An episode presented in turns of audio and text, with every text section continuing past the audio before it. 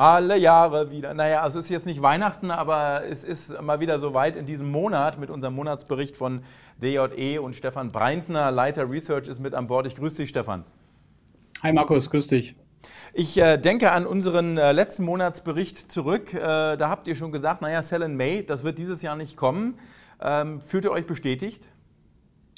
Ja, ähm, die Prognose für den letzten Monat, die war ganz gut. Ähm, Mai war weitestgehend seitwärts, beziehungsweise ähm, leicht runter an manchen Märkten, wobei äh, Europa und DAX haben outperformed, die waren besser als Amerika. Aber wenn man den Weltaktienindex nimmt, dann wir, ähm, haben wir eine Seitwärtsentwicklung gehabt. Wir haben ja viele wirklich wichtige Themen gehabt jetzt im Mai. Das Thema der Inflation, das Thema einer möglichen Drosselung der amerikanischen Geldpolitik. Überrascht dich das, dass der Aktienmarkt diese, diese, diese Debatten, dieses Tauziehen so gut äh, verdaut? gerade das Thema Inflation oder diese äh, Ängste scheinen ja wirklich zu einem großen Teil jetzt ähm, in gewisser Weise eingepreist zu sein. Ähm, ich meine, die Inflationsraten, die werden auch in den kommenden Monaten hoch sein, aber ich denke mal, zumindest mit Blick auf die nächsten Monate wird es niemanden mehr schocken. Ähm, schon erstaunlich, wie gut alles weggesteckt wird. Ja. Aber ich denke mal, es hilft halt auch weiterhin diese Tatsache, dass ja, von Notenbankseite her weiter ein großes Commitment zur Stimulierung und zu dieser Politik besteht. Plus, ähm, sobald die Diskussion um irgendeine Art von Tapering aufkommt, wird gleich wieder interveniert. Und solange wir so ein Szenario haben, ähm, kann das Ganze weitergehen. Wobei man ja schon den Eindruck hat, äh, dass äh, bei der US-Notenbank-Tagung am 16. Juni selbst Jerome Powell, Chef mhm. der Notenbank, äh, auch mal dieses Thema des möglicherweise sollten wir mal darüber nachdenken und diskutieren, irgendwann mhm. mal in unserem Leben wieder die Anleihekäufe zu drosseln. Wird das kommen am 16. Juni und welche Auswirkungen hat das? Am 16. Juni nicht, glaube ich. Ja, also ich glaube, es ist ja so ein Drittel bis die Hälfte ähm, aller Mitglieder, die jetzt mal hier so gesagt haben, ja, das müssen wir irgendwann zeitnah mal diskutieren. Ich denke nicht, dass es jetzt am 16. Juni kommt, aber ich glaube schon, dass diese Diskussion im Laufe des Jahres äh, wieder an Fahrt gewinnen wird. Ob es dann wirklich passiert, ja, ähm, werden wir sehen. Äh, bis dahin äh, dürften wir, ähm, also ich meine, weil die Inflationsraten ja hoch bleiben werden, auf jeden Fall in einer Phase bleiben, wo wir beim Realzins stark negativ sind. Und ich glaube, in den USA sind wir momentan bei minus 2,6 Prozent bei den Zehnjährigen, bei den Einjährigen eher bei minus 4. Ähm, solange wir in so einer Phase sind, mache ich mir um den Aktienmarkt keine Sorgen. Was bedeutet das denn für die Tech-Werte? Negativer Realzins ist ja eigentlich bullisch für den Sektor, oder? Ja, ich glaube, der ist sogar noch bullischer, der negative Realzins, sagt man ja immer für, für die klassischen Sachwerte. Also diejenigen Firmen, die in gewisser Weise auch ein mehr so ja, greifbares, großes Produktionskapital haben. Das haben die Tech-Werte auch, aber eben mehr oder minder in ähm, gebundenen ähm, immateriellen Vermögen, sage ich jetzt mal. Also ich denke mal, ähm, wir mögen auch Tech-Werte, aber ich glaube, die relative Outperformance von anderen Sektoren relativ zu Tech, die könnte auch in den kommenden Monaten weitergehen. Und äh, welche Sektoren habt ihr da so vor Augen?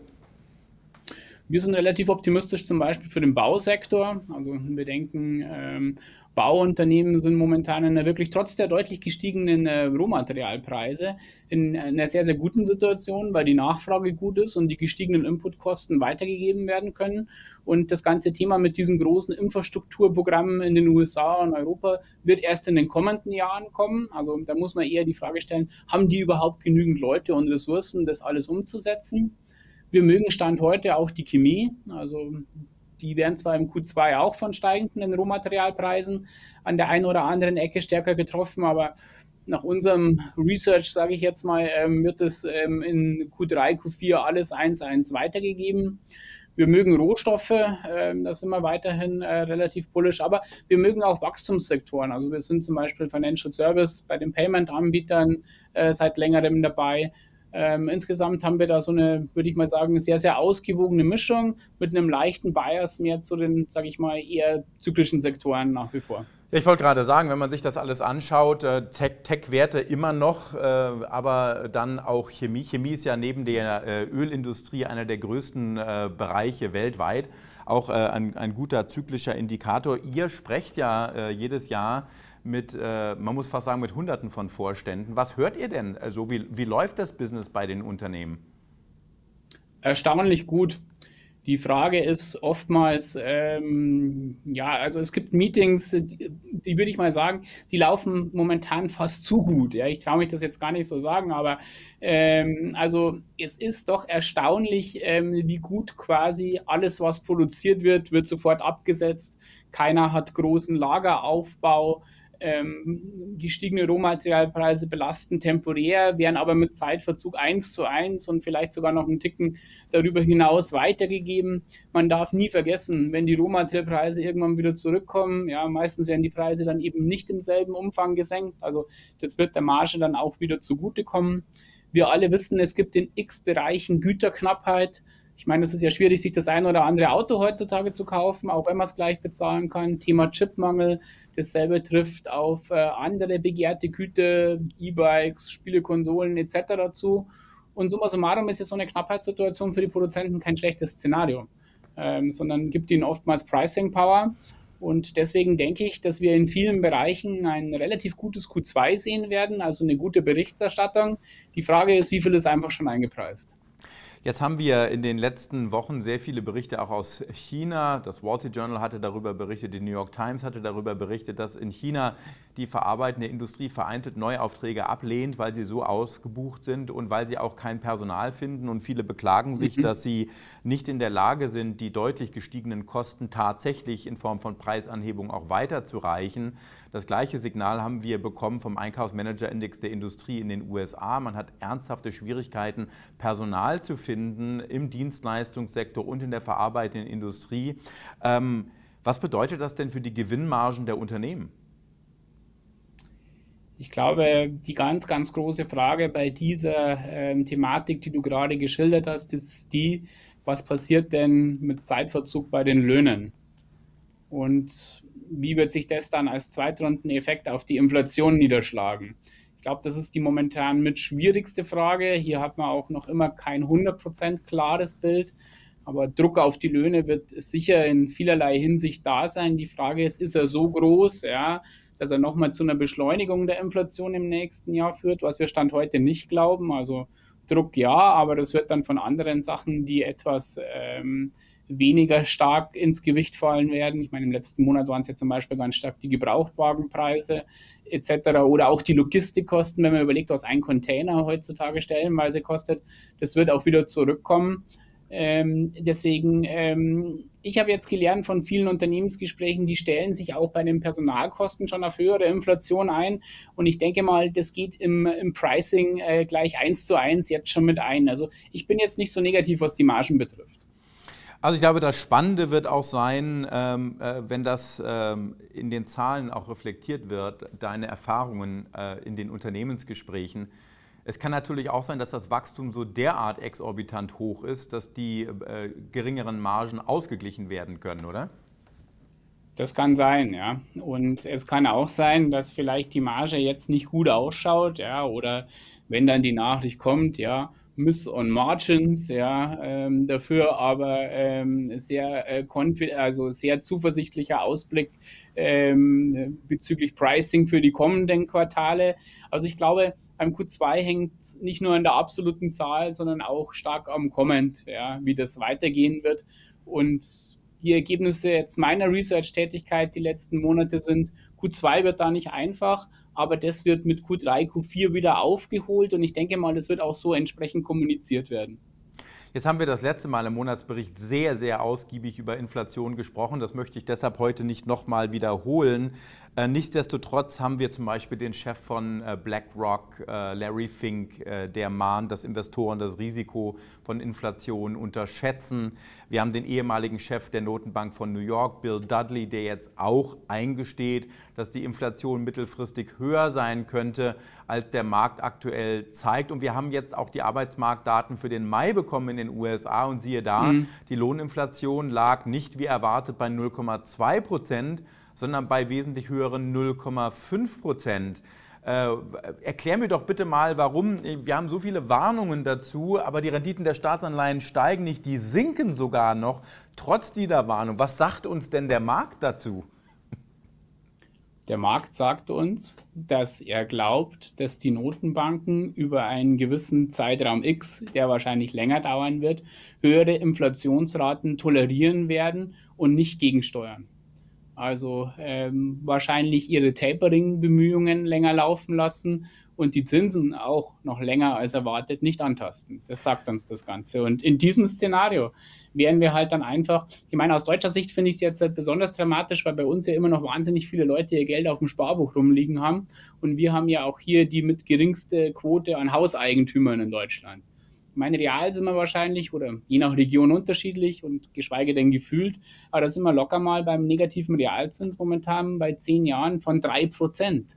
Und was das bedeutet für die Vermögen ähm, der, der Anleger, die nur im Festgeld ähm, investiert sind, ähm, das muss ich dir jetzt nicht sagen. Aber ähm, ich denke mal, ähm, das ist ein Thema, das von Anlegern hier, die sich nicht mit der Thematik beschaffen, ich muss eigentlich in andere Anlagen rein, unterschätzt wird.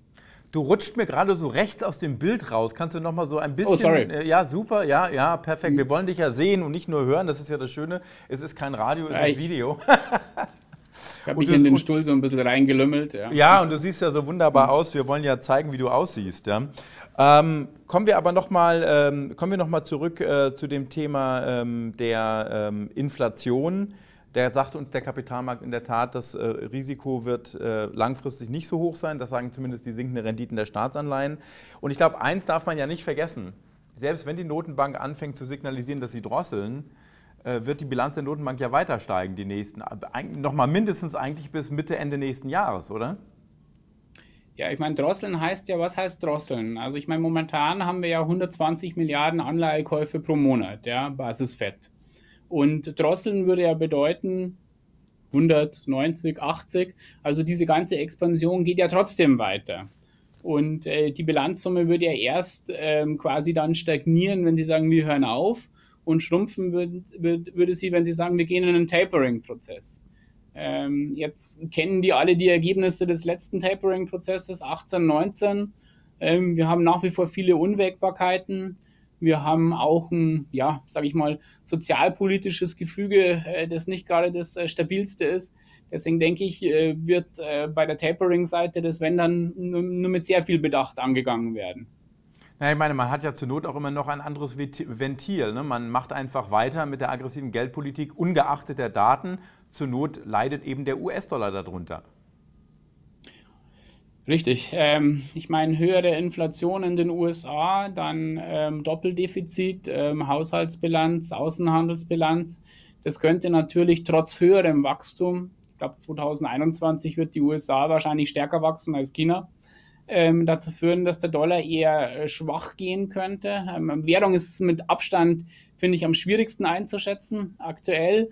Aber es gibt schon Argumente, ähm, die man anführen kann, dass der Dollar schwach gehen könnte, was für den Aktienmarkt per se ja nicht unbedingt negativ wäre in den USA. Klar, aber wechseln wir mal die Seiten von den USA nach Europa. Ähm, wir haben einen DAX, der sich besser schlägt als die Wall Street. Äh, wird das äh, das Thema sein, auch im zweiten Halbjahr? Wir haben ja momentan Prognosen, dass die Indexpunkte beim DAX dieses Jahr auf, also die Gewinne umgerechnet auf über 1000 gehen. Das würde dann ungefähr KGV 15, 15,5 Stand heute entsprechen, ähm, was im historischen Kontext nicht so hoch ist, auch wenn für uns das KGV gar nicht mehr so der wichtige Bewertungsmaßstab ist, der mal war. Ähm, aber man sieht schon, ich meine, dass viele Unternehmen im DAX, die ja auch mehr zyklischer Natur sind, momentan von vielen Seiten Rückenwind haben, den sie ja viele Jahre nicht hatten. Und diese ganze Entwicklung, die ging ja erst letztes Jahr so Q3, Q4 los, war aber Jahre zuvor eher schwierig. Deswegen würde ich jetzt nicht sagen, ja, das ist jetzt nur so ein paar Monate Strohfeuer und dann ist das alles gleich wieder vorbei. Und das ist halt das, was dem DAX momentan ähm, hilft. Wenn man jetzt mal vom DAX absieht und man schaut sich insgesamt Europa an, ich meine, äh, nehmen wir mal an, äh, was heißt nehmen wir an, Europa ist ja auch so, ich glaube im Schnitt etwa zwei Monate hinterher, äh, was den mhm. Impfprozess betrifft. Das heißt, das Wachstum, das wir heute in den USA hier schon haben, findet in Europa jetzt mit einer gewissen Zeitverzögerung dann auch noch statt. Das heißt also, kommt der Rückenwind in Europa jetzt erst noch richtig auf? Ja, also nehmen wir mal Deutschland als Beispiel. Man, äh, man sieht es ja, jeden Tag kommt eine neue Regelung, was Lockerung betrifft. Ähm, ich steige da schon gar nicht mehr durch, was erlaubt ist und was nicht. Ja, ist meiner Meinung nach total irrsinnig, was hier abläuft mit den Regeln, aber das nur am Rande. Ähm, aber ich denke schon, ich meine, je mehr gelockert wird, die Leute drängen raus, die Leute wollen was erleben, die Leute wollen was machen. Es liegt unfassbar viel Kapital rum. Ähm, wahrscheinlich in den USA noch viel mehr als, als hier. Und es wird auch wieder in den Service-Sektor, in andere äh, Bereiche drängen. Und das Ganze wird natürlich äh, dem wirtschaftlichen Wachstum zugutekommen. Wir wollen ganz kurz über Aktien reden und ich bitte um kurze Antworten, quasi so eine Art Fazit unseres Monatsberichts. Wie geht es aus deiner Sicht jetzt kurzfristig weiter? Wie geht es im weiteren Jahresverlauf, wenn man mal die Perspektive ins Jahresende hinein hat? Wie geht es da weiter? Also ich erwarte über den Sommer hinein eigentlich weitestgehend eine Seitwärtsentwicklung, beziehungsweise Seitwärtsentwicklung mit leichter Tendenz nach oben. Aber ich gehe auch davon aus, dass wir zum Jahresende ähm, ein gutes Stück höher stehen als heute. Also relativ konstruktiv, konstruktives Bild, trotz der guten Performance. Ähm, ich glaube nicht, ähm, dass der Aufwärtsmarkt äh, schon am Ende steht. Mein lieber Stefan, wie jeden Monat sage ich an der Stelle vielen Dank. Ich freue mich auf die nächste Schalte mit dir, Stefan. Bis dann. Ciao. Bis dann, Markus. Ciao.